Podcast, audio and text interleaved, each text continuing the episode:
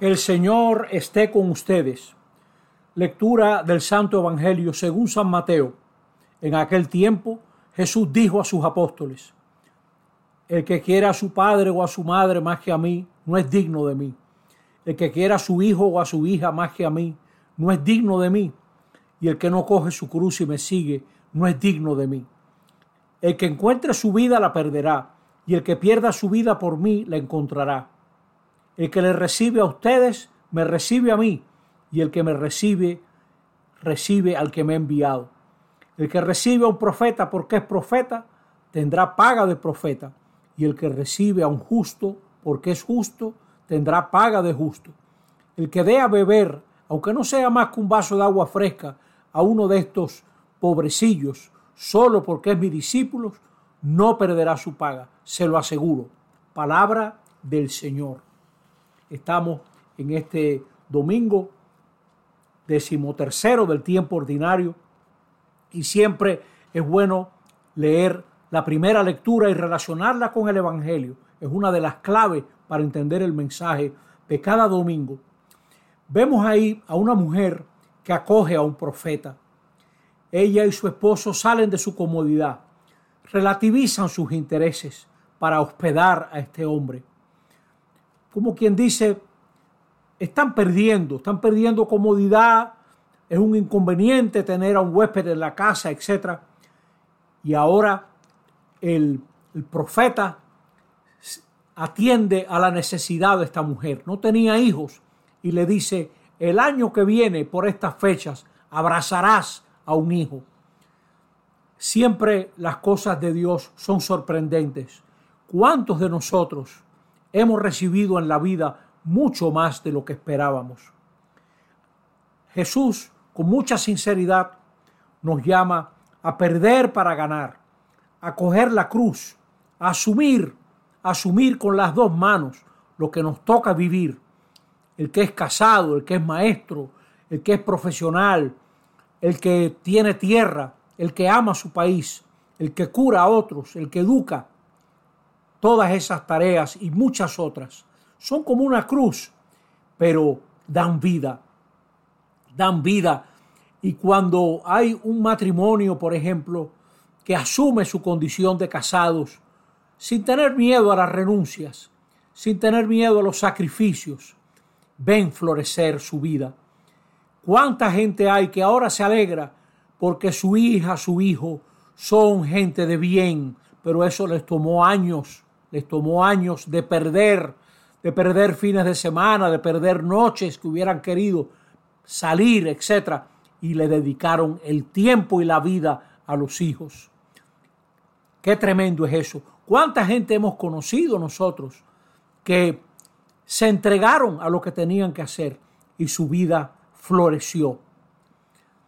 Hoy en día se usa mucho el que la gente busque paraísos tienen una aproximación a la vida como si fuera un crucero, que uno se monta y ya te va llevando y te dice dónde bajarte y dónde montarte y todo está incluido y ahora párate por aquí para que cojas sol y échate loción y ahora vamos a ver una película y ahora toca acostarse.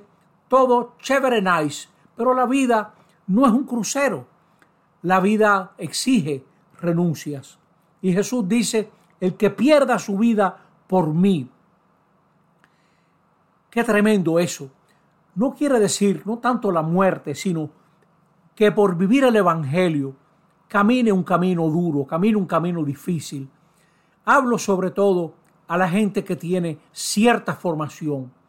Nosotros estamos llamados a ver qué vuelta le damos a las cosas para que mejore la vida de las mayorías. Esa es una competencia que jamás te van a reconocer, que jamás te van a pagar, pero tu vida florecerá. Perder para ganar.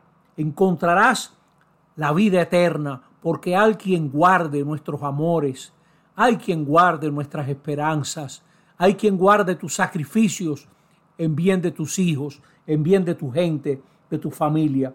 Jesús dice que eso no se perderá. Hay quien guarde, hay quien guarde nuestros amores. Nosotros en nuestros países y pienso en la República Dominicana esta mañana, es cierto que hay un pueblo que se la pasa jugando dominó y bebiendo cerveza. Es cierto que hay mucha gente de las mayorías que son vagos, tal vez porque no, no le dieron nada en la vida, le dieron muy poco.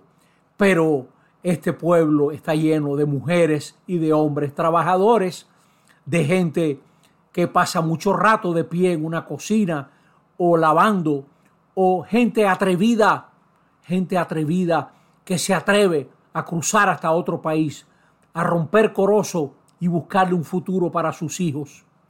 Necesitamos estar a la altura de esa gente.